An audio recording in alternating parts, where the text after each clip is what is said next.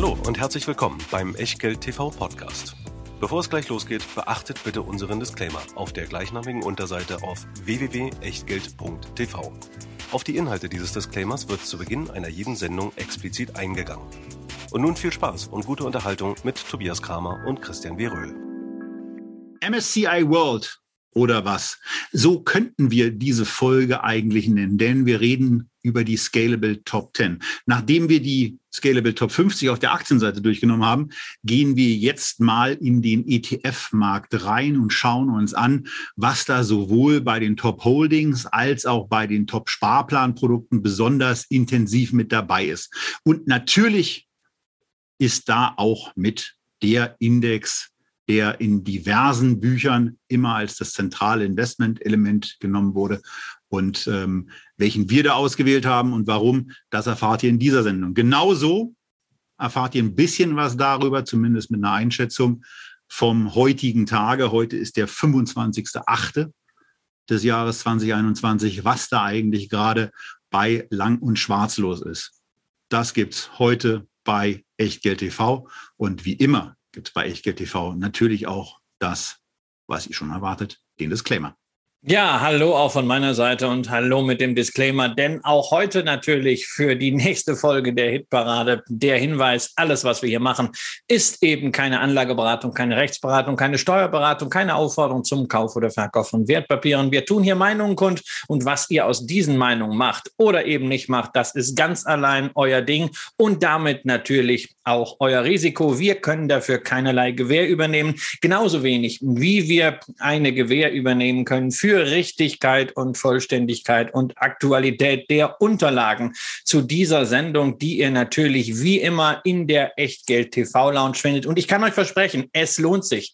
Ihr bekommt exklusive ETF-Porträts, die so in dieser Form aggregiert sonst nirgendwo gibt, schon gar nicht kostenlos. Also, falls ihr es noch nicht gemacht habt, einfach anmelden auf www.echtgeld.tv, die Unterlagen herunterladen und dann immer natürlich auch die Einladung bekommen zu den Livestreams und wenn wir nach der Sommerpause wieder starten mit Q&A. Und ebenfalls dabei heute natürlich, wenn wir auch über die Top 10 reden, der Scalable Broker mit den beiden Depotmodellen, ganz flexibel im Free Broker, ein Euro pro Order oder das Brokerage im Abo 2,99 im 12-Monats-Paket und dann unbegrenzt handeln, investieren und vor allem besparen. Warum sage ich heute vor allem besparen? Nicht nur, weil wir über die Top 10 Sparplanaktien sprechen, sondern weil es eine Neuerung gibt bei Scalable. Ab jetzt alle Aktien und ETF-Sparpläne kostenlos. Und das schon ab einem Euro. Und wir reden hier immerhin über mehr als 4000 Einzelaktien und mehr als 1500 ETFs. In Kürze werden es 1900 ETFs sein, die ihr besparen könnt. Ja, und äh, auf die Frage, wann geht es damit los, äh, ist die Antwort aus Berlin natürlich. Das tritt äh, nach meiner Kenntnis gilt das Ab sofort. Und damit könnt ihr volle Kanne zuschlagen in alle Indizes, in alle ETFs, die wir euch heute vorstellen und wo wir gleich damit beginnen, was wir überschrieben haben mit Scalable Top 10 ETF. Aber der gestrige Tag, der 24.8., war ja nicht nur ein ähm, Dienstag, wo Christian und ich gemeinsam in Düsseldorf unterwegs waren, um bei der Wang Fine Art äh, bei der Hauptversammlung zu sein, sondern wo ein anderes Düsseldorfer Unternehmen die für den Donnerstag, den 26.8. eigentlich anberaumte Hauptversammlung relativ spektakulär abgesagt hat. Die Rede ist von Lang und Schwarz. Die haben die Hauptversammlung abgesagt. Die haben den, die gesamten damit einhergehenden Dividenden und äh, satzungsändernden Beschlüsse damit auch erstmal ad acta gelegt und eine Rückstellungsbildung für Steuernachzahlungen angekündigt. Und äh, ja, das war, das war gestern der Abend, an dem sich dann Christian unter anderem auch bei mir dahingehend beteiligt hat, dass er einer derjenigen war, der mir relativ schnell eine Nachricht geschickt hat, hast du das schon gesehen? Und das ist dann in der Tat auch noch ein paar Mal gesehen. Christian, du warst, glaube ich, im Zug, als du die Meldung bekommen hast. Und warst äh, wahrscheinlich genauso baff wie ich in dem Moment. Naja, ich habe es auch von mehreren Seiten bekommen. Ja, ich habe es einmal äh, per WhatsApp von einem äh, befreundeten Hedgefondsmanager bekommen und dann vom Börsenhändler äh, auf Twitter äh, gelesen. Also wer dort ist und ihn noch nicht abonniert hat, das lohnt sich immer. Äh, Börsenhändler.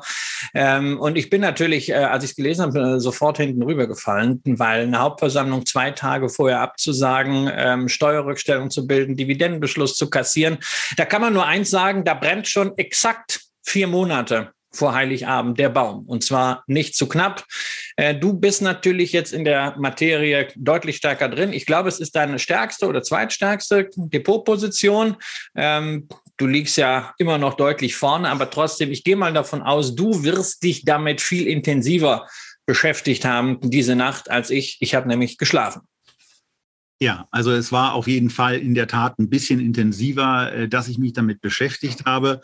Ähm, Im ersten Moment äh, ist das natürlich erstmal so ein Einschlag. Es kommt ja nicht so oft vor, dass eine eigene Position einen Intraday-Buchverlust von jenseits 100.000 Euro auslöst. Also von daher, ja, das ist schon, das ist dann schon heftig. Und ähm, äh, also Lang und Schwarz war vor diesem Crash meine größte Position. Ähm, Lang und Schwarz ist nach diesem deutlichen Einfall meine größte Position. Und ähm, wenn der Kurs da mitspielt, wird es auch die größte Position bleiben. Und ob das passiert, ist natürlich genau die Frage, die sich viele stellen. Ihr könnt, wenn ihr das Video seht und nicht am Podcast äh, hängt, äh, sehen, dass dieser Kurs von 130 schlagartig mit äh, Meldung innerhalb von wenigen Minuten von 130 um 19.45 Uhr noch knapp runtergefallen ist am 24. August auf im Tief 75 Euro. Irgendwo hieß es, dass auch mal 71 umgegangen sind. Dann hat sich der Kurs heute im Tagesverlauf dann relativ schnell berappelt, notiert jetzt so im Bereich von 92 Euro. Und ähm, naja, wir müssen ja, wir müssen ja ein bisschen darüber reden, was da eigentlich passiert ist. Und äh, Christian hat es schon gesagt, wir könnten jetzt natürlich die ganze Pressemitteilung durchexerzieren. Das würde uns aber beim eigentlichen Thema ein wenig den Zeitrahmen sprengen. Von daher, ich hatte das äh, vorhin auf Twitter äh, aus meiner Sicht geschrieben, dass es natürlich zunächst mal so ist, steuerliche Streitereien, und das ist es hier, sind immer Mist. Und ähm, man, muss, man muss dabei schon äh, hervorheben, äh, auch das sehr, sehr klare Statement, dass ähm, der Vorstand hier darauf verweist, dass er für alle betreffenden Jahres insgesamt die Vorwürfe für unbegründet hält. Gleichwohl er dann aber auch auf Basis von im Grunde genommen schlimmstmöglich skizzierten Nachzahlungen von 61 Millionen ähm, ein Dreiviertel Teilbetrag davon bereits als Rückstellung verbucht hat. 45 Millionen.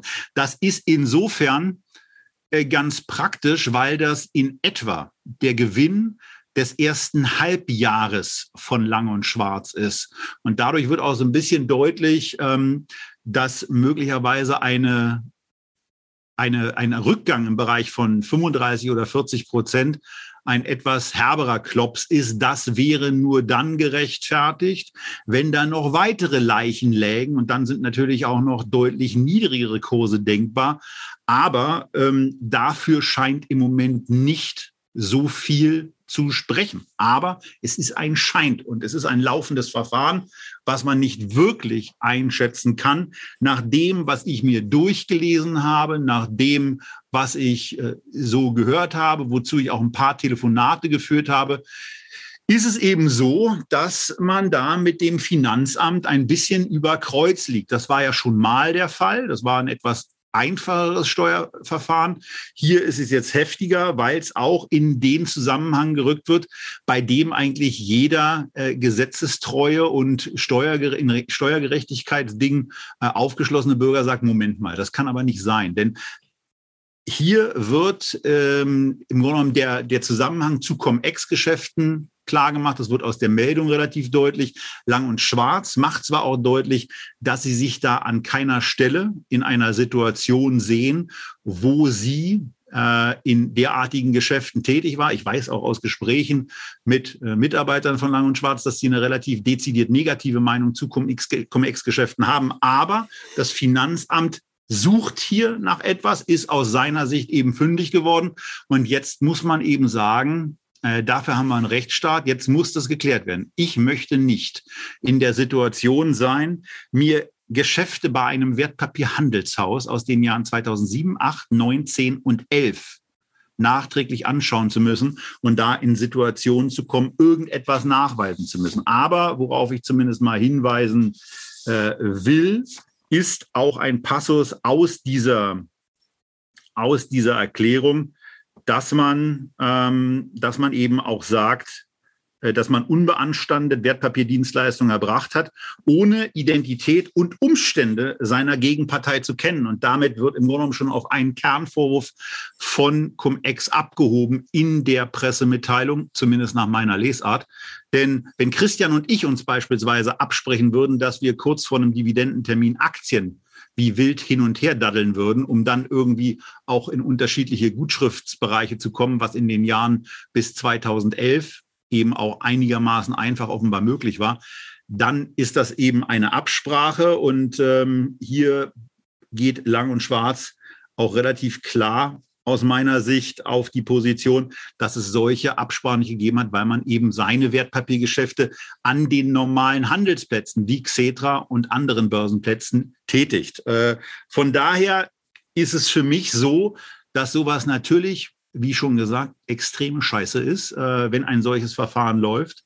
Ähm, ich habe äh, aus den letzten Jahren nicht Anlass in irgendeiner Form an dem, was der Vorstand äh, da erkennbar, ähm, erkennbar geschliffen äh, dann auch formuliert hat, äh, zu zweifeln. Bin natürlich trotzdem äh, nicht zufrieden mit diesem, äh, mit diesem Sachverhalt, aber lasse genau aufgrund der Einschätzung ähm, dass sich das auflösen lassen wird und möglicherweise auch in Wohlgefallen auflösen wird. Meine Position unverändert und ähm, habe deswegen keine Aktien von Lang und Schwarz verkauft, habe aber auch ehrlicherweise, aber auch deswegen, weil die Position einfach äh, schon sehr, sehr groß ist, ähm, keine dazu gekauft.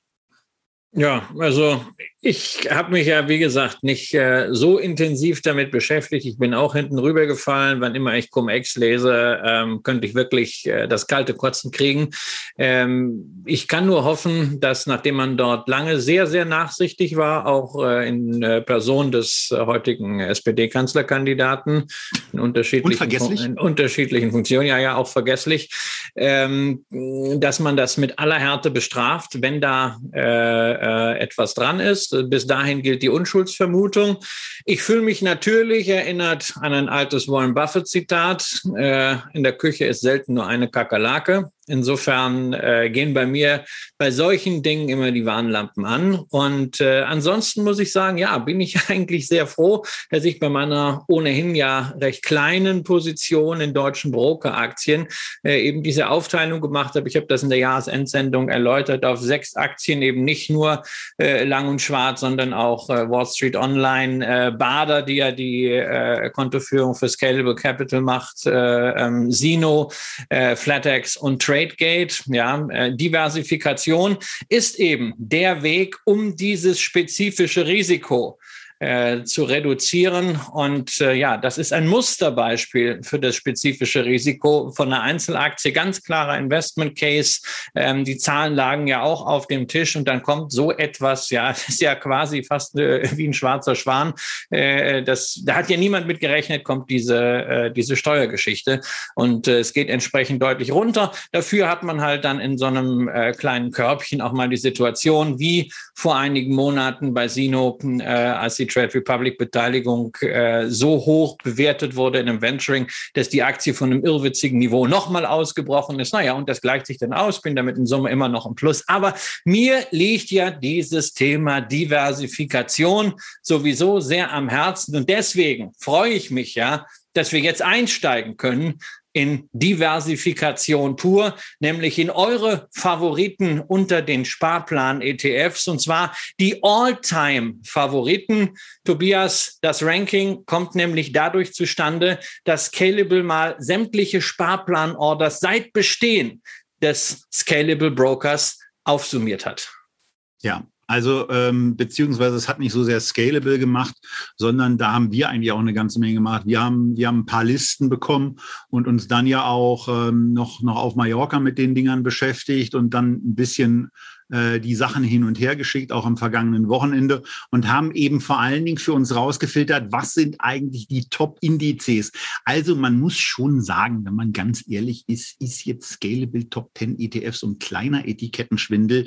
Deswegen, äh, weil wir hier nicht die Top zehn in Sparplänen oder in Beständen ähm, gehaltenen ETFs auflisten, ähm, sondern weil wir darüber reden, welche Indizes werden beispielsweise, ähm, äh, was sind die, in dem Fall sind es ganz korrekt, elf meistbesparten Indizes. Ähm, wir haben auch noch was rausgegeben aus dieser Liste, nämlich einen Index, auf den Christian nachher noch eingehen wird. Ähm, und deswegen haben wir aus den elf meistbesparten Indizes den dann auch jeweils so ausgewählt, dass wir da ein ETF genommen haben, den wir für am relevantesten und bestgeeigneten halt, äh, bestgeeignetsten halten. Und da kommen wir gleich beim ersten Christian ähm, ja, zu quasi dem, dem, dem logischen Sieger dieses ja. Rankings, weil es der meist besparte Index ist. Mit diversen ETF-Produkten wird der, keine Überraschung, der MSCI World von sehr, sehr vielen und auch mit sehr, sehr vielen unterschiedlichen ETFs bespart. Und äh, wir haben uns bei dieser Sendung für den MSCI World ETF entschieden, der sowohl bei Just ETF als auch bei Extra ETF in den Wertungen bei der Performance ganz vorne liegt. Wir hatten ja da auch schon nach unserer ETF-Sendung mit Invesco so ein bisschen die Thematik, dass genau diese Vergleichstabellen auch herangezogen wurden. Da ist man immer so ein bisschen in dem Gefahrenfenster dass man, äh, dass man auch wegen eines bestimmten Tages, wo der Kurs vielleicht mal ein bisschen, ähm, ein bisschen droppt, ein bisschen höher ist und so weiter, ähm, Abweichungen hat. Aber der HSBC, MSCI World ETF, der ist in der Dreijahreswertung äh, sehr, sehr gut. Der ist auch in der Fünfjahreswertung sehr, sehr gut. Und zwar bei zwei auf das Thema ETF wirklich spezialisierten Angeboten. Und äh, weil das zwar spezialisierte Angebote sind, aber keiner so schöne Porträts macht wie wir, gehen wir jetzt auch auf das genau HSBC MSCI World ETF Porträt, wo ihr seht, dass ein Faktor, der sehr positiv auch bei diesem Index schon mal ist, hier sehr niedrig ist. 0,15 Prozent Total Expense Ratio wird hier angegeben. Eine sehr, sehr geringe Handelsspanne ähm, die hier angeboten wird, 0,05 Prozent. Also man kommt günstig, man kommt zu einem kleinen Spread rein und raus. Man wird mit geringen Kosten belastet und es ist der Fonds, der eben in den vergangenen fünf und drei Jahren am besten abgeschnitten hat und in dem ihr ja jetzt auch kostenfrei sparen könnt.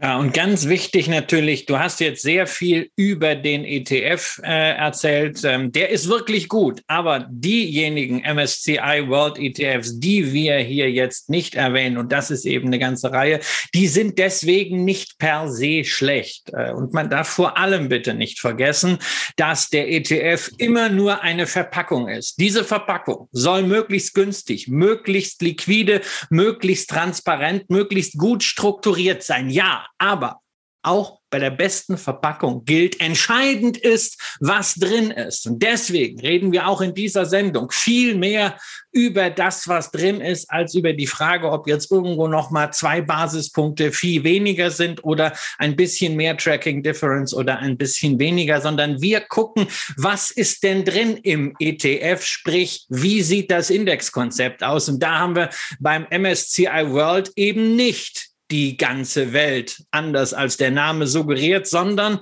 wir haben eine Auswahl von 23 Ländern, die sogenannten etablierten Volkswirtschaften. Und das Ziel von MSCI ist, mit diesem Index in jedem Land 85 Prozent der handelbaren Marktkapitalisierung abzudecken. Es sind grundsätzlich in diesen Indizes nur Large und Mid Caps drin, keine Small Caps. Zu dem Thema kommen wir später. Und der Index selbst hat 1559 Aktien, wobei HSBC wie alle anderen natürlich die Aktien kauft, aber nicht jede Kleinstposition ist immer mit drin. Deswegen haben wir nur 1431 Aktien im aktuellen Sample. Aber auch da ist natürlich ausreichend Diversifikation drin, insbesondere weil man sich von dieser schieren Zahl natürlich nicht blenden lassen sollte, denn die kleinsten 1000 Aktien im MSCI World haben gerade mal 17 Prozent Gewichtung. Das heißt,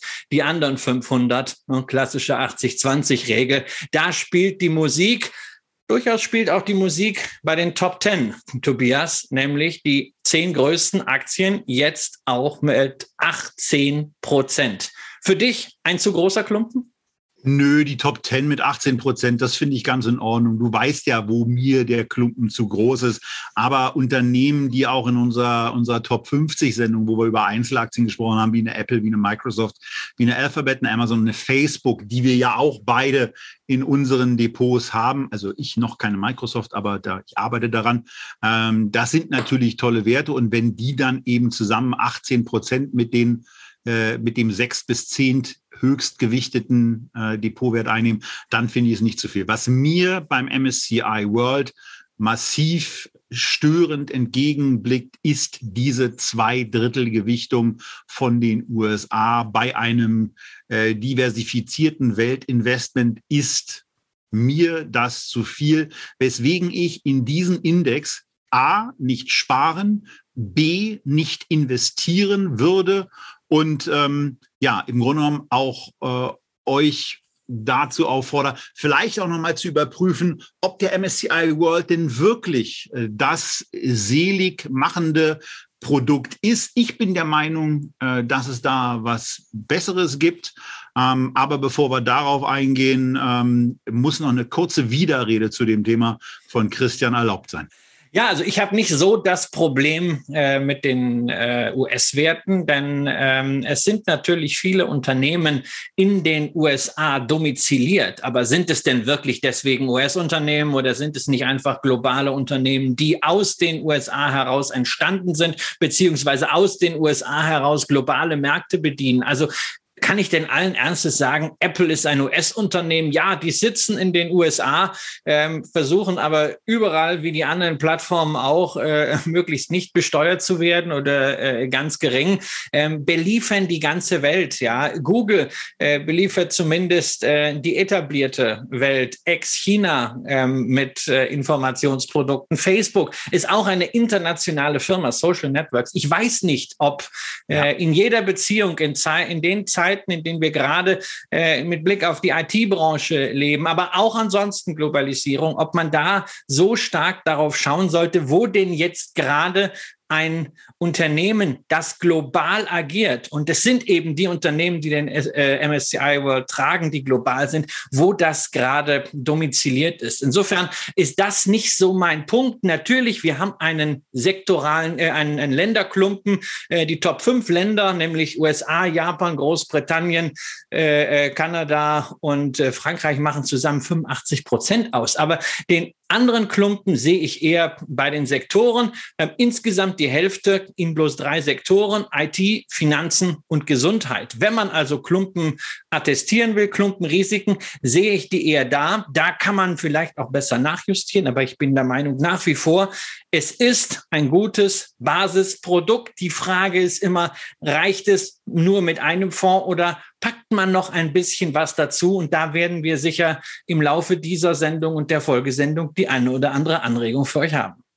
Genau, aber wir sind schon so ein bisschen eben auch dabei, dass man natürlich sieht, hier sind bestimmte Unternehmen auch übergewichtet, wo ich dann eben sage, ich möchte ganz gerne wirklich eine sehr, sehr breite, gleichartige Diversifikation haben. Wenn ich damit über einen bestimmten Zeitraum schlechter performe, weil beispielsweise in den letzten Jahren, und das wird man äh, vielleicht ja auch noch bei dem einen oder anderen amerikanischen Indiz, äh, Index, der in dieser Serie auch noch kommt, diesem Zweiteiler äh, noch sehen, die Performance extrem nach oben reißt. Also von daher da sage ich, natürlich ist nichts gegen ein, ein Investment in diese, in diese amerikanischen Plattformen zu sagen. Und natürlich ist auch nicht zu beanstanden, was Christian gesagt hat. Ähm, aber den Amerika-Anteil, den würde ich dann eben eher über Einzelinvestments nach oben ziehen und äh, hier eben sagen, ähm, wenn man, wenn man breit investiert sein will, wenn man unternehmerische Beteiligungen haben kann, äh, dann, das kann ich jetzt schon sagen, kommt als nächster, wenn wir damit weitermachen wollen, Christian, mein absoluter Top-Favorit, ein ETF, den wir hier auch schon besprochen haben, der nicht in den äh, in den in den vorderen Plätzen in irgendeiner Form bisher auftaucht. Und das seht ihr auch so ein bisschen daran, dass das Fondsvolumen noch sehr klein ist. Denn 308 Millionen ist natürlich eine ganze Menge Kohle, aber auf der anderen Seite für diese Form von allokierten Geldern immer noch sehr, sehr wenig. Die Rede ist vom FUNEC, Vectors Global Equal Weight ETF. Der hat gleich den Blick nach rechts oben im Porträt statt eines 67-prozentigen Aktienanteils in den USA nur noch einen 37-prozentigen oder 38-prozentigen aufgerundet Anteil. Und das ist etwas, wo ich mich ähm, zum einen deutlich wohler mitfühle. Es muss jetzt nicht unbedingt unter die 50 Prozent gehen. Mir, mir stö mich stören diese zwei Drittel und an einer starken US-Gewichtung, das werden wir auch noch in den nächsten, bei den nächsten Porträts sehen, kommt man nicht so ohne weiteres vorbei. Ansonsten ist hier zu sagen, ähm, dass äh, vor allen Dingen der Finanzenbereich mit 19,8 Prozent gegenüber dem MSCI World deutlich stärker allokiert ist und ähm, der IT-Bereich mit 8 Prozent geringerer Gewichtung ähm, dann eben auch zum Ausdruck bringen, dass diese Kapital- und Performance begründete Hochgewichtung hier nicht stattfindet. Denn beim FunEgg Vectors Global Equal Weight wird eben equal geweighted. Und zwar so, dass die 250 enthaltenen Aktien einmal jährlich, Christian, gleichgewichtet werden. Ja, jeweils äh, im März äh, wird wieder alles äh, auf dasselbe Gewicht gesetzt. Ja, das ist also quasi eine antizyklische Rebalancing-Strategie, weil Werte, die im vergangenen Jahr dann sehr gut gelaufen sind, ein entsprechend höheres Gewicht haben, werden runter reduziert und diejenigen Werte, die nicht so gut äh, gelaufen sind, wenn sie denn im Index bleiben, werden entsprechend aufgestockt. Das kennt man von ETF-Portfolios. Das kann eine durchaus sinnvolle Strategie sein. Ähm, ich habe ja auch eine große Sympathie für Ansätze, die Klumpenrisiken äh, vermeiden oder eingrenzen. Man darf aber hier auch dann nicht vergessen, was damit passiert, wenn du regelmäßig bei Einzelaktien diese Gleichgewichtung wiederherstellst. Es bedeutet natürlich, dass du systematisch deine Highflyer kappst und äh, die Kohle äh, dort reinpackst, wo es bislang nicht so gut gelaufen ist, also in die Luschen. Ähm, diese Strategie kann Vorteile haben, meiner Ansicht nach, in einem Markt, der irgendwie breiter ist, äh, wie zum Beispiel beim S&P 500. Dazu kommen wir auch noch dazu, der entsprechend sektoral nicht diese äh, ähm, einzelnen Highlights hat, wie wir das äh, ähm, insgesamt bei den, ähm, die, bei den Aktienmärkten weltweit haben, wo wir die Stärke der Technologie äh, in den USA haben, wo wir die alten Industrien in Europa haben. Das kriegt für mich dann irgendwie so eine Windschiefe, da einfach eine sture Gleichgewichtung zu machen. Also mir wäre das da irgendwie lieber, äh, wenn der Weisheit letzter Schluss so in der Mitte liegen würde, äh, dass man vielleicht eine, eine stärkere Kappung macht, als es beim MSCI World wäre, um auch mhm. Aktien ein bisschen die Möglichkeit zu geben, nach oben zu wachsen. Grundsätzlich mag ich natürlich Breite, aber wenn diese Breite dazu führt, dass so ein Finanzsektor dann plötzlich 20 Prozent hat, wenn diese Breite dazu führt, dass Frankreich und Großbritannien stärker vertreten sind mit äh, 19 äh, Aktien jeweils als Deutschland mit 15 jeweils. Wenn ich sehe, dass Südkorea, ja, mit unter anderem ja auch der von dir ständig gelobten Samsung, äh, dann gerade mal drei Unternehmen dazu äh, beisteuern kann, dann muss ich auch sagen, na ja, also viel mehr als das Ziel, dass USA reduziert wird wird da jetzt nicht erreicht. Und wie gesagt, es ist nicht mein Ziel, weil ich die meisten großen US-Unternehmen eben nicht als US-Unternehmen sehe, sondern als globale Unternehmen, die überdies halt den Vorteil haben, dass sie in einem Land domiziliert sind, wo man wirtschaftsfreundlicher ist als in vielen Ländern Europas und auch in dem einen oder anderen Land Asien. Von einer Sache solltet ihr auf jeden Fall euch nicht nervös machen oder irritieren lassen, wenn ihr beim FunEck Vectors Global Equal Weight drauf seid und seht, dass der eine Rendite abgeworfen hat, die bei 10,4 Prozent liegt und ihr beim Vergleich, der ja in der, mit den Unterlagen aus der Echtgeld TV und recht einfach ist, seht, dass der MSCI World nur 9 Prozent gemacht hat, dann bitte nochmal auf die Zeitachse gucken, denn da stehen hier unterschiedliche Daten. Der HSBC oder der MSCI World wird hier mit unserem Lieblingsdatum, nämlich Anfang 2008 zurückgerechnet. Aber so lange geht das beim Vanek Vectors Global Equal Weight eben noch nicht. Von daher hat er ein anderes Startdatum. Das verzerrt so ein bisschen. Aber den Vergleich zum MSCI World, den könnt ihr ja auch sehen. Und da seht ihr in der Tat auch eine deutliche Underperformance. Wobei ich trotzdem sagen würde, dass ich mich auch im Rückblick mit dieser Performance sehr wohl gefühlt hätte. Und ähm, in, diesem, in diesem Bereich, bei so einem Investment, wenn ich es eingehe und äh, mit, einem, mit einem MSCI World mich eben nicht so ähm, wohlgefühlt hätte, weil diese Gewichtung mich stört. Und das ist ein Störfaktor. Und wenn es ein Störfaktor ist, dann hat man eben andere Möglichkeiten zu investieren. Und genau darum soll es ja hier auch gehen. Wenn euch ein hoher Amerika-Anteil wie Christian eben nicht stört, dann ist da überhaupt nichts gegen zu sagen. Und dann haben wir euch mit dem HSBC MSCI World das Produkt vorgestellt, was eben auch bei Scalable vernünftig und kostenfrei vor allen Dingen zu besparen ist.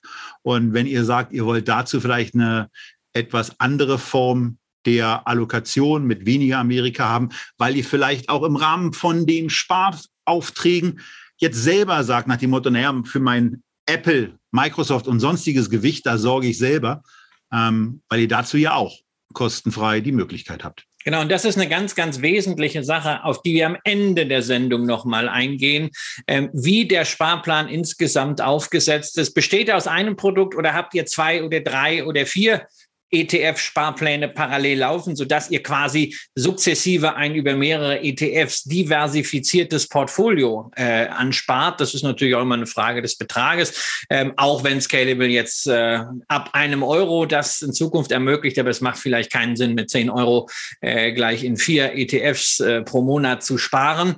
Ähm, nur entscheidend ist immer, dass zwischen den ETFs, die ihr dann im Portfolio habt, insbesondere dann auch, wenn noch Einzelaktien dazukommen, möglichst wenig Überschneidungen sind. Und das werden wir uns am Ende nochmal angucken, welche Kombinationen da Sinn machen, beziehungsweise welche eher ein Totalausfall sind, weil man einfach nur ohnehin vorhandene Klumpen nochmal verstärkt. Man hat zwar zusätzliche Produkte, man streut, aber man hat eben keine Diversifikation, sondern hat vielleicht sogar noch eine zusätzliche Konzentration. Konzentration haben wir auf jeden Fall bei diesem gleichgewichteten ETF nicht. Ähm, dafür aber, Tobias, bei dem, was als nächstes dann auf der Favoritenliste der Scalable-Anleger steht, vielleicht auch ein bisschen ja, überraschend, dass es jetzt schon für die Top 10 reicht bei diesem Index. Genau, weil wenn wir uns überlegen, wie unsere Nachhaltigkeitssendung damals angekommen ist, Christian, da muss man ja sagen, das war eigentlich so von den Abrufen, die wir damit hatten, so ein bisschen ein Schuss in den Ofen. Von daher hat uns schon überrascht, dass ESG und SRI-Strategien bei den Sparplänen sehr, sehr oft aufgetaucht sind, in verschiedenen Ausprägungen. Und wir haben uns hier für diese Sendung jetzt gerade, weil wir auch beim Thema MSCI World sind, für eine Variante des MSCI World entschieden, wo es um die SRI-Variante gibt. Und weil diese Abgrenzung ESG und SRI ja jetzt nicht so äh, total spontan ist, äh, hat der Christian noch mal ein bisschen was vorbereitet, was er jetzt ausführen wird, um die Abgrenzung zu machen. Was ist eigentlich der MSCI World? Was ist dann die ESG-Variante? Und wodurch unterscheidet sich vor allen Dingen das ähm, dann in der Tat konzentriertere Portfolio, wo ihr schon seht, 373 Aktien sind von den 1500, knapp 1600 im MSCI World enthaltenen Titeln hier noch übrig geblieben, auch mit bestimmten Klumpen. Äh, aber wie das passiert und über welche Schritte das geht, Dazu jetzt mehr von Christian. Naja, also was ist der Start der MSCI World? Haben wir eben drüber gesprochen. Einfach nochmal zurückspulen, zur Not einfach nochmal anhören oder anschauen. 1559 Aktien aus aller Welt. Das ist die Basis. Darüber legt man in der ersten Stufe ein sogenanntes ESG-Screening, also Environmental, Social Governance. Die drei Faktoren werden geprüft, im Wesentlichen in Form von Ausschlusskriterien. Es heißt insbesondere, dass umstrittene Waffen, Atomwaffen, Tabak, Kraftwerkskohle und Ölsand Firmen rausfallen. Das ist so das, was man so als, naja, ich sag mal, kleinsten gemeinsamen Nenner hat, dass es wirklich nicht nachhaltig ist. Das kann man auch immer sehr einfach erklären äh, als Institutioneller. Ne? Wenn du äh, irgendwie in der Kirche sagen musst, äh, investierst du jetzt nachhaltig, du sagst also hier schon keine Atomwaffen, keine Waffen, kein, äh, äh kein Tabak, kein Ölsand, äh, Bewahrung der Schöpfe und so weiter, versteht jeder, machst einen Haken dran, hast nachhaltig angelegt. Ähm, das heißt natürlich nicht, dass sich so wahnsinnig viel ändert. Die Anzahl der Aktien reduziert sich durch dieses sogenannte ESG-Screening von original 1559 auf 1477 Aktien. Es gehen also gerade mal 82 Aktien raus oder fünf Prozent der Gewichtung. Was rausfällt, ist natürlich klar. Eine Lockheed Martin, eine Raytheon, die Rüstungswerte, eine BAT, die Tabakwerte fallen raus, eine BHP, der Rohstoffwert wegen der Kohle, ähm, eine Airbus wegen Rüstungsbeteiligungen. Also 82 Unternehmen, fünf Prozent Gewichtung. Da muss man sagen, naja, das ist der Minimalkonsens. Das ist das, was meine Frau immer von mir fordert. Die sagt immer, schmeiß doch endlich mal deine Lockheed Martin raus, schmeiß deine Tabak raus. Das wünsche ich mir. Naja, hm, müssen wir mal gucken. Ähm, ähm, ich bin ja nicht so der Nachhaltigkeitsinvestor, aber es muss klar sein, wenn ich nur fünf Prozent gegenüber dem MSCI World wegnehme, dann ist die Wertentwicklung am Ende nicht äh, großartig anders, sondern ich kann einfach sagen, okay, mit ESG Screened habe ich ungefähr dieselbe Wertentwicklung über den Daumen, aber vielleicht ein besseres Gewissen. SRI, das, worüber wir reden, geht jetzt eine ganze Stufe weiter. Da kommen nämlich zusätzliche Kriterien rein, und zwar das sogenannte ESG SRI-Rating von MSCI. Die beurteilen also, inwieweit ein Unternehmen nachhaltig agiert anhand langer, langer, langer Kataloge äh, in diesen drei Einzeldisziplinen. Und es kommen nur diejenigen Aktien rein in den SRI-Index, die in ihrer Branche, in ihrem Land, in ihrer Vergleichsgruppe am besten abschneiden. Also letztendlich so eine Art Best-in-Class-Index. Und das Ganze dazu noch mit einem Filter möglichst wenig fossile Brennstoffe. Und auf diese Art und Weise fliegen 1178 Aktien raus. Das sind fast drei Viertel der Gewichtung des originären MSCI World. Und wenn wir mal auf die Top 20 im MSCI World gucken, dann sind von denen im nachhaltigen SRI-Index, in dem mit den harten Kriterien, nur noch sechs dabei. Microsoft, Tesla, Nvidia, Home Depot, ASML und Disney. So, und also, jetzt muss man kurz. Eine Apple, eine Amazon fliegt raus. Genau, genau. Eine Apple fliegt nämlich raus und dazu, dazu wollte ich äh, auch nochmal nachfragen, weil wir hatten das ja schon im Vorgespräch, als ich äh, mich dann eben auch äh, gewundert habe, dass äh, mit, mit Apple ein Unternehmen, was ja auch in seinen Präsentationen sehr, sehr viel Wert darauf liegt, wie man jetzt mit welchen Robotern die iPhones auseinanderbaut und dann Einzelteile und so weiter und das alles wiederverwendet.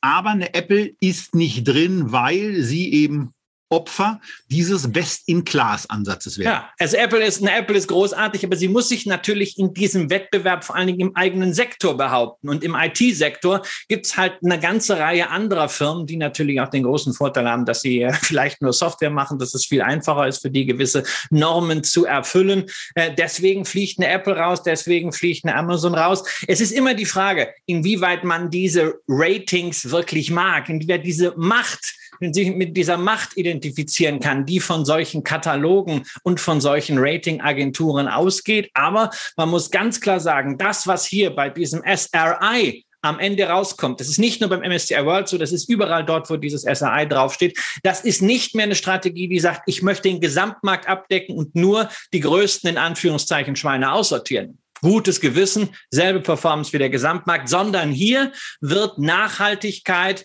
sozial verantwortliches Investieren, SRI, wirklich als Faktor interpretiert. Das macht einen Unterschied, ob ich 381 Werte oder 1499 äh, habe. Ähm, das heißt, es ist durchaus hier damit zu rechnen, dass ich eine starke Abweichung habe vom MSCI World. Und das zeigt ja auch die Historie dieses Index. Ja, und weil wir hier in der Live-Sendung übrigens auch gerade eine relativ lebhafte Diskussion haben, wo Johannes beispielsweise die Frage aufbringt, wer bitte macht sowas, also in den SRI zu investieren, da kann ich dir nur sagen, Johannes, erfolgreiche Anleger. Denn wenn du mal ganz genau hinguckst, ist dieser MSCI World äh, spürbar besser gelaufen als der, als der klassische MSCI World. Und von daher, dieses ganze Thema Nachhaltigkeit ist eben A, etwas, was auch mit wissenschaftlicher Begleitung als ein erfolgreicher Investmentansatz dokumentiert wird. Zweitens, es ist ein absolutes Trendthema, weil viele, gerade jüngere Anleger, auch darauf Wert legen, in nachhaltige Unternehmen zu investieren. Deswegen machen jüngere Anleger sowas. Und äh, drittens ist es im Übrigen äh, hier auch so, dass wir ein politisches Thema haben. Denn auch von der Politik wird dieses, dieser ganze, sowohl ESG als auch SRI-Bereich hm, intensiver gecovert und es wird dafür gesorgt, dass solche Fragestellungen in Prozesse reingehen. Und ähm, dann ist es eben irgendwann so, wir haben das ja beispielsweise bei Tabakwerten erlebt, dass die dann irgendwann aus Portfolien rausfliegen und zu erstaunlich günstig wirkenden Multiples auf einmal handeln, weil sie bei den großen institutionellen Adressen, die nach solchen Kriterien auch investieren müssen, nicht mehr ins Depot passen. Und dann macht sowas Sinn. Und ähm, also ich muss jetzt schon sagen, also die, die, die Wertentwicklung, die wir hier sehen, die spricht ja schon einigermaßen für sich. Und hier würde ich beispielsweise nicht davon ausgehen, dass sich das kurzfristig ändern wird, einfach aufgrund der sehr, sehr intensiv in solche Indexkonzepte fließende Gelder. Ja, du hast natürlich insbesondere auch hier die Situation, äh, was ich erwähnte, mit dem Reduced Fossil Anteil. Ja, also dass wir nicht nur dieses Best in Class SRI haben, sondern dass man darüber hinaus auch aktiv den Anteil fossiler Brennstoffe hier äh, reduziert, was dazu führt, dass der Energieanteil und Energieaktien sind in diesem Betrachtungszeitraum halt wirklich rasant miserabel gelaufen, äh, nur 0,8 beträgt aktuell statt 2,7 Prozent im MSCI World. Und das sind dann halt Faktoren, durch die eine solche äh, Outperformance Performance hier entsteht. Ähm, ich muss ein bisschen äh, Wasser äh, in den Wein allerdings geben, äh, denn der iShares Fonds. Naja, ich muss es aber leider tun und es schmeckt vielleicht schmeckt dem, es schmeckt vielleicht auch dem einen oder anderen Anleger nicht. Aber unsere Devise ist Know Your Investment und man sollte dazu sagen, dass der Index, den wir hier zeigen zu diesem äh, iShares MSCI World SRI, der Index ist, den der Fonds aktuell abbildet. Aber der Fonds ist schon länger am Markt und äh, erst äh, 2017 wurde dieser Index für diesen Fonds eingeführt. Wir haben also da einen Wechsel der Benchmark gesehen. Früher war es der normale SRI und jetzt ist halt dieser SRI Reduced Fossil noch dazugekommen. Und ich bin ja der Meinung, dass dieses Thema ESG SRI uns wirklich das gesamte Jahrzehnt in immer steigender Form ja. äh, äh, begleiten wird als Investoren, allein schon aus regulatorischen Themen. Nur diese ganzen Konzepte sind natürlich dynamisch und deswegen äh, bin ich mir sicher, dass wir bei allem, wo Nachhaltigkeit draufsteht, alle paar Jahre eine Anpassung von Indexkonzepten sehen. Entweder das Indexkonzept wird selbst angepasst oder die Benchmark wird komplett geändert. Das heißt, wer in so etwas investiert, sollte durchaus mal so jedes halbe Jahr checken, ob sich da vielleicht das Underline geändert hat. Man wird darüber eigentlich benachrichtigt in so einer Pflichtmitteilung, aber das kann dann schon mal untergehen, wenn man äh, nicht alle solche PDFs liest und das ist auch dann immer so merkwürdig formuliert, so nach dem Motto, ja, es gibt eine neue Anlegerinformation, das musst du dann wieder selber runterladen macht dann nicht jeder, aber da wird sich schon das Gesicht und damit auch das Gewicht einzelner Werte innerhalb dieses Index nochmal in den nächsten Jahren ändern. Das ist ein höchst dynamischer Sektor. Ja. Und äh, das geht nicht weg, das bleibt für länger. So, jetzt haben wir, jetzt haben wir in, in, in, dieser, in dieser Folge haben wir jetzt drei, drei Produkte besprochen. Wir haben eins besprochen mit 250 einzelnen Werten enthalten. Wir haben eins besprochen, da sind wir jetzt gerade bei 373 und wir haben auch eins besprochen mit 1559, nämlich den MSCI World selber.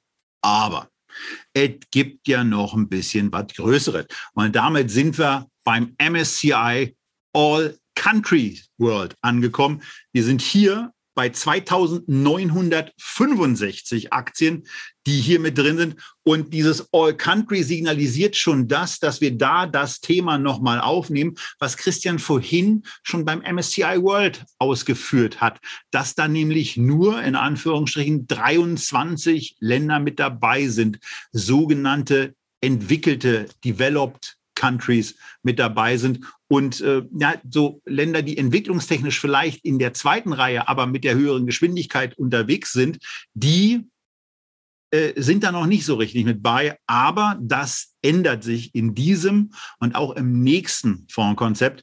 Wir sind zunächst mal auch weil wir in der Abfolge mit MSCI angefangen haben, bei dem All Country World gelandet, Christian. Ja, All Country World heißt jetzt auch nicht alle Länder, ja, sondern äh, die investierbaren Länder.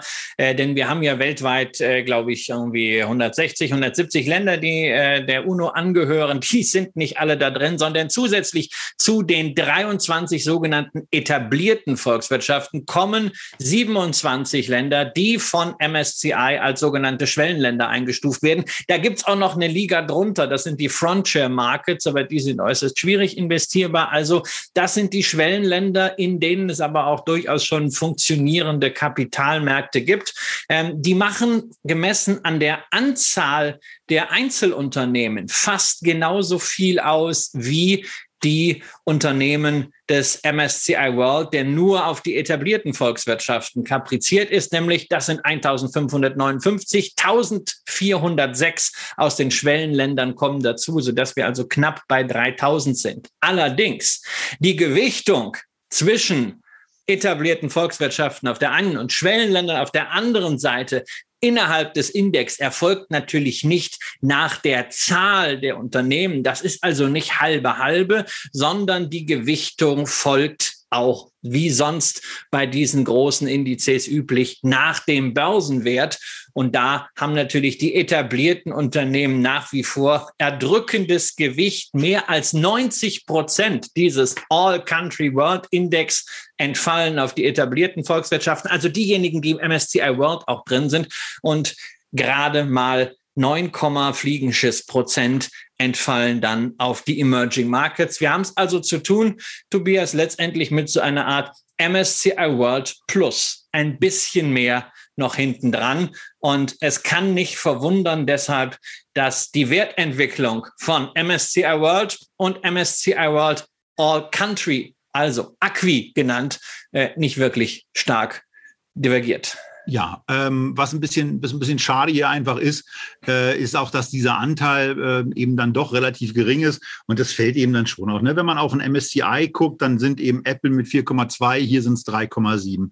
Eine Microsoft ist bei 3, was sind's? Näher rangehen, 3,6 und hier 3,2. Eine Alphabet 2,8 und 2,4. Also da merkt man relativ genau das, was du gesagt hast, dass man äh, im Grunde genommen so 10 Prozent, äh, 12 Prozent abziehen kann und dann kommt man da ungefähr hin, was bei diesen Werten eben noch an Gewichtung übrig bleibt. Und auch bei den Top-Sektoren ist die Abweichung nicht besonders intensiv. Im, im IT-Bereich ist es ähnlich, im Finanzbereich ist es ähnlich, bei Industrie ist es ein bisschen höher, drei Prozent mehr, Gesundheit ist ein bisschen niedriger. Aber eine Sache sticht heraus und äh, das ist der nicht zyklische Konsum. Das ist aber erst beim nächsten Produkt der Fall. So ein Blödsinn.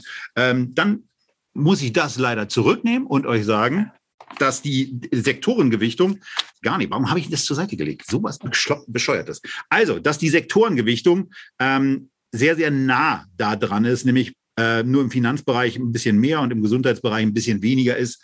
Und ähm, ja, ansonsten wäre das in der Tat dann auch nicht so mein Thema zu investieren. Ah, Moment, aber wir müssen ja mal ein, wir müssen auch mal eines bedenken. Also die äh, Unterschiede sind relativ gering, aber aufsummiert mal über die Zeit seit 2008 sehen wir bei der Wertentwicklung irgendwie schon einen deutlichen Unterschied. 225 Prozent plus auf Eurobasis im MSCI World, 200 Prozent plus im MSCI Acqui. Also ich meine, also über 200 Prozent beschwert sich jetzt auch keiner, aber man muss halt sagen, die Emerging Markets Beimischung hat das Gesamt äh, Portfolio geschwächt. Ja, es ist weniger Rendite drin, denn die Emerging Markets sind halt schlechter gelaufen, insbesondere in den letzten Jahren, eigentlich kontinuierlich als, äh, da werden wir auch nochmal separat drauf eingehen, als die etablierten Volkswirtschaften. Ähm, das kann aber natürlich sich auch genau wiederum anders zeigen. Und auch da ist wieder die Frage, ist das jetzt ein gutes Produkt, ist das ein schlechtes Produkt? Entscheidend ist, was ihr wollt. Wenn ihr mit einem Produkt möglichst breit investiert sein wollt und auch daran teilhaben wollt, dass es ja durchaus sein kann, dass diese Emerging Markets wie China, wie Taiwan, wie Südkorea in zehn Jahren sukzessive einen deutlich höheren Anteil an der weltweiten Börsenkapitalisierung haben, einfach weil diese Märkte, weil diese Kapitalmärkte sich entsprechend entwickeln im Einklang mit den Volkswirtschaften, dann macht es natürlich Sinn, einen solchen Index zu besparen. Wenn ihr diese breite Abdeckung haben wollt, wenn ihr spezieller investiert oder wenn ihr sagt, Mensch, ich möchte einfach da investieren, wo die regulatorische Sicherheit am höchsten ist, naja, dann brauchst du keine Emerging Markets. Dann kannst du dich voll darauf konzentrieren, dass du sagst, hey, ich gehe in die etablierten Länder, denn da sind genügend Unternehmen drin, die ja irgendwie auch daran hängen, dass in den Emerging Markets Wachstum stattfindet. Da brauchen wir nur ins eigene Land zu gucken. Volkswagen beispielsweise ist doch letztendlich eine Emerging Markets Aktie. Wenn es in China nicht mehr läuft, hat Volkswagen hier im Geschäft ein Problem, weil man diese Beiträge natürlich braucht. Ansonsten aber nochmal, Tobias, lass uns das kurz nutzen, ein generelles Thema zu besprechen. Wir haben hier einen kapitalisierungsgewichteten Index, der sorgt eben dafür, dass es 90 zu 10 ist, weil diese Kapitalmärkte eben nicht mitgewachsen sind mit dem Tempo, was wir insbesondere in den USA in den letzten zehn Jahren gesehen haben. Glaubst du, es gibt abseits von kapitalisierungsgewichteten oder gleichgewichteten Indizes, was hier wirklich schwer wäre, äh, noch was dazwischen. Es gibt sinnvolle Möglichkeiten, das zu machen. Was, was hältst du zum Beispiel von der Gewichtung nach dem Bruttosozialprodukt? Ähm, also bei, bei, bei Gewichtungsansätzen würde ich sagen, ich glaube, dass da ein Mix ganz gut ist, dass man auch sagen kann, ähm, man, man, kann, man kann kleinere Unternehmen vielleicht nicht nach Kapital gewichten, sondern dann einfach Gewichtungsklassen bilden, äh, so wie wir es auch schon mal bei dem einen oder anderen ETF gesehen haben, äh, dass man dann quasi Zielvorgaben für den, für den, äh, für den Mid-Cap-Sektor macht, für den Large-Cap-Sektor und auch für den Small-Cap-Sektor. Da kann man ein bisschen was nach oben packen und einfach sagen, man will, dass äh, Small-Caps 20 Prozent des äh, Fondsvermögens sind, dass Mid-Caps 30 Prozent sind, dass Large Cap eben 50 sind. Und dadurch kannst du das eine oder andere steuern und dann unterschiedliche Gewichtungsparameter eben ansetzen. Vom Bruttosozialprodukt halte ich persönlich äh, relativ wenig.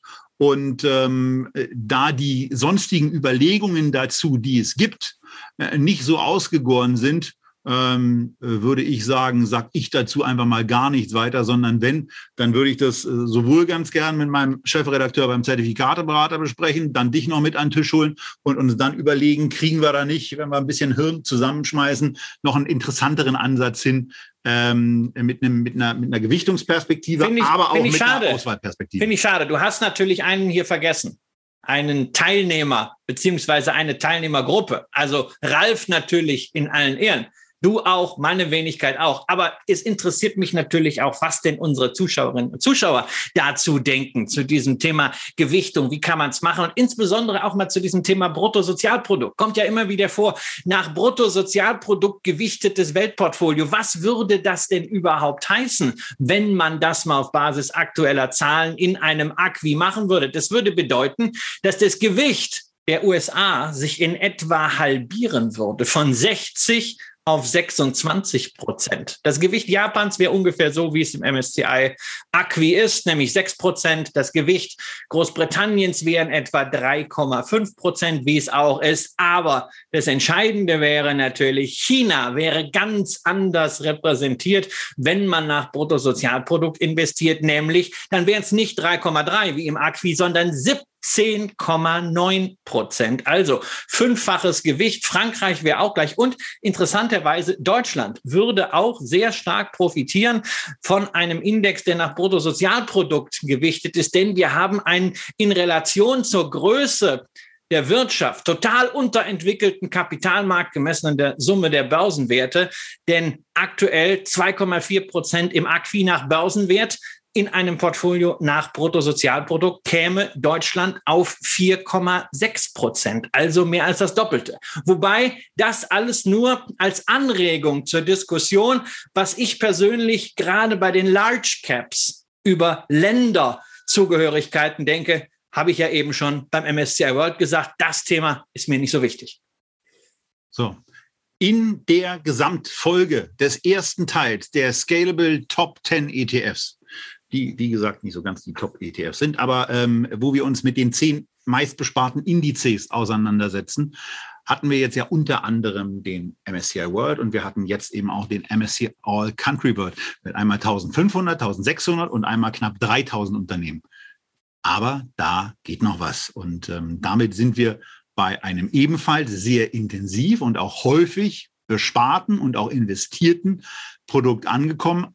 A, von der äh, von den Kollegen der Financial Times. Äh, wir sind bei einem All-World-Ansatz angekommen. Wir sind bei 4000 enthaltenen Aktien jetzt auch und bei einer amerikanischen Gesellschaft, die unbedingt auch in diese, in diese Sendung mit rein musste. Vanguard, Christian, hier schon oft thematisiert mit einem Ansatz, der vor allen Dingen auch die Gesamtkosten immer im Auge hat und wenn das Volumen weiter steigt, diese Gesamtkosten auch senkt.